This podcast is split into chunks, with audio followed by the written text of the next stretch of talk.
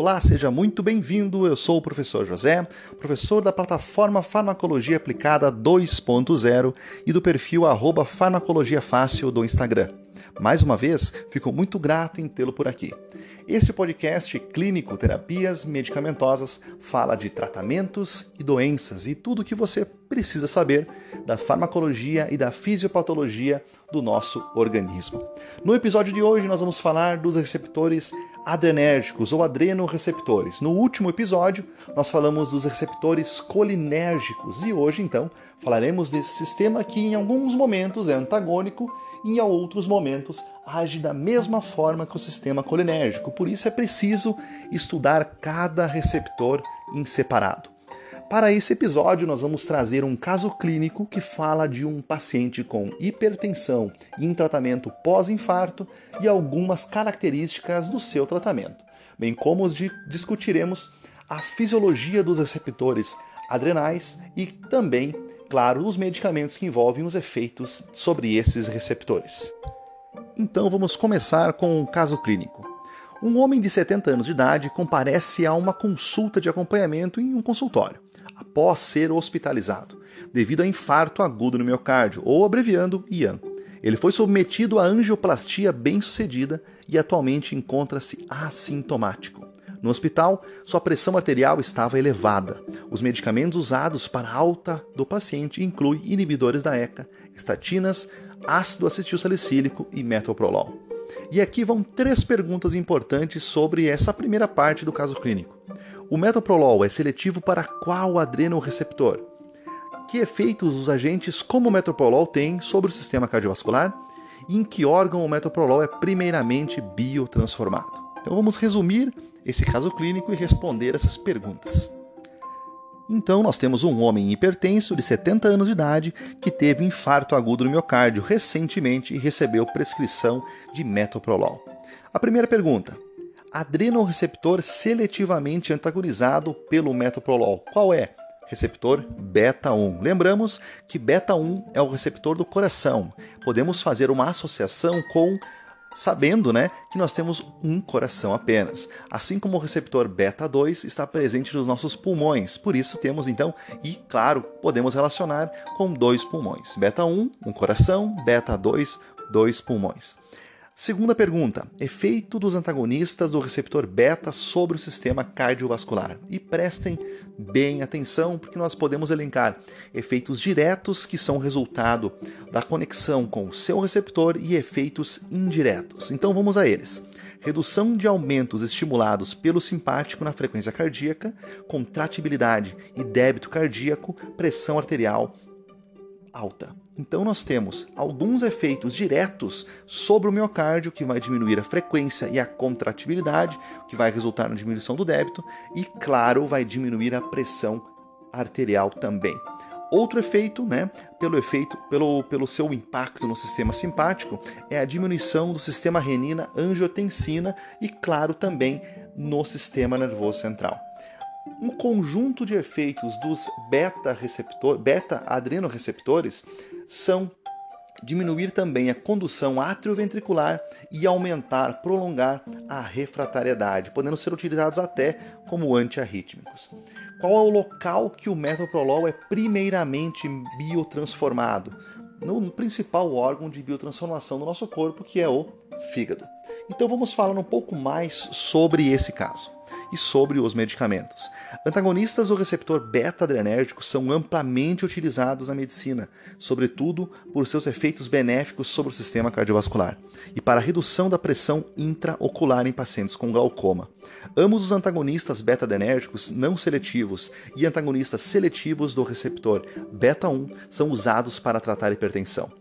O mecanismo da sua ação é multifatorial, como vimos aqui no caso clínico, provavelmente incluindo a redução do débito cardíaco, redução da liberação de renina, que é um efeito indireto, e efeitos diretos no sistema nervoso central. Eles também são benéficos para o tratamento da doença arterial coronária.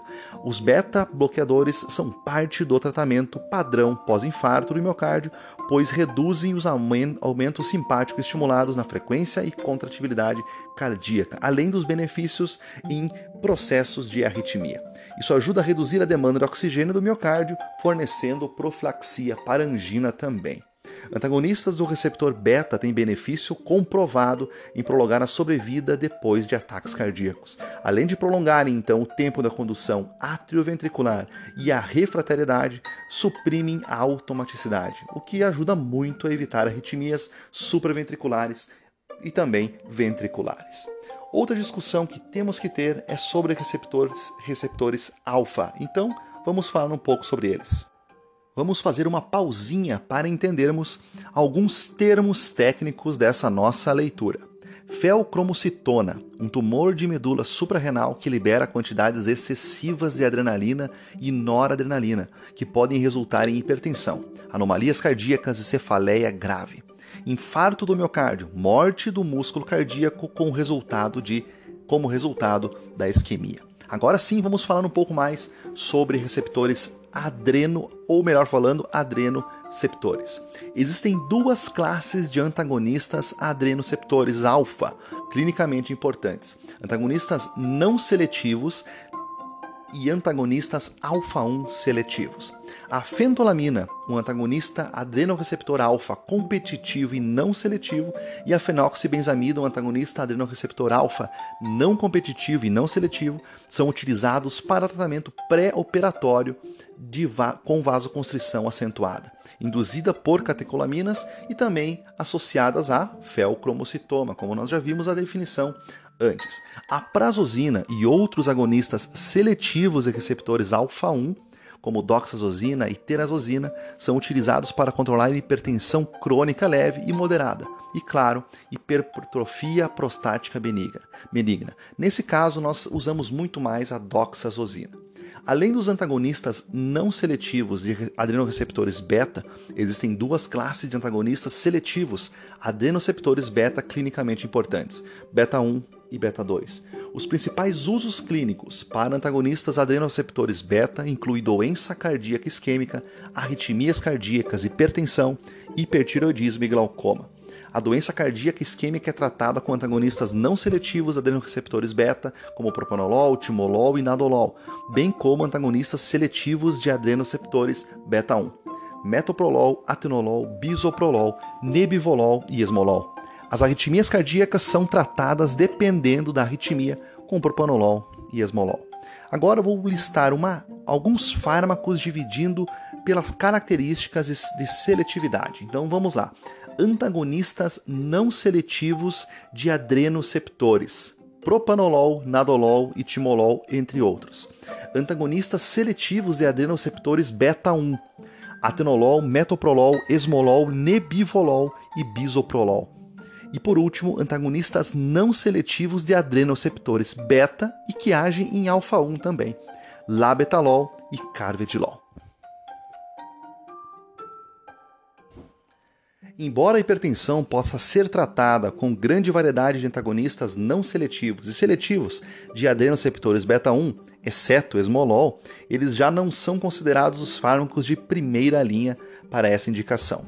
Inibidores da ECA, bloqueadores de canais de cálcio e diuréticos tiazídicos são atualmente considerados os melhores medicamentos para o tratamento da hipertensão. Timolol e outros antagonistas do adrenoreceptor beta são usados para tratar glaucoma, diminuindo a produção do humor aquoso e assim reduzindo a pressão intraocular. O labetalol e vários outros agentes, como o carvedilol, em, em formulações utilizadas clinicamente, bloqueiam tanto adrenoceptores beta como alfa-1, em uma proporção de 3 para 1. Há também alguma atividade agonista no adrenoreceptor beta 2, mas muito pouco. O labetalol reduz a pressão arterial diminuindo a resistência vascular sistêmica, sem qualquer efeito significativo sobre a frequência cardíaca ou débito cardíaco é usado para tratar emergências hipertensivas e hipertensão decorrente de um processo de felcromocitomia. Perdão, felcromocitoma. Os principais efeitos adversos dos antagonistas não seletivos de adrenoceptores alfa são estimulação cardíaca, principalmente taquicardia, por causa da descarga simpática mediada por baroreflexo e hipotensão postural.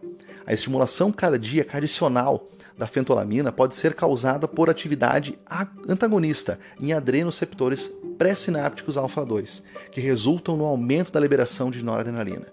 Um antagonista de, de adrenoreceptores beta pode ser necessário para combater os efeitos cardíacos. Antagonistas alfa raramente são utilizados como agentes de primeira linha para hipertensão, pois estão associados a uma maior taxa de insuficiência cardíaca congestiva do que outros agentes. Os principais efeitos adversos dos antagonistas não seletivos adrenoreceptores beta são relacionados aos seus efeitos sobre o músculo liso e metabolismo de carboidratos. O uso de antagonistas seletivos de adrenoreceptores beta é recomendado em pacientes com asma e DPOC. Vamos lembrar que o receptor beta 2 ele está no nosso pulmão e quando estimulado ele faz broncodilatação. Por isso que ao utilizar um bloqueador desse, desse receptor beta 2, mesmo que em uma segunda instância ou como um efeito adverso, você vai estar promovendo broncoconstrição, que é tudo que o paciente com asma e de EPOC não quer. Espero que tenha aproveitado o nosso podcast de hoje. Acompanhe o nosso podcast, siga ele aqui nas plataformas de sua preferência e até o próximo capítulo.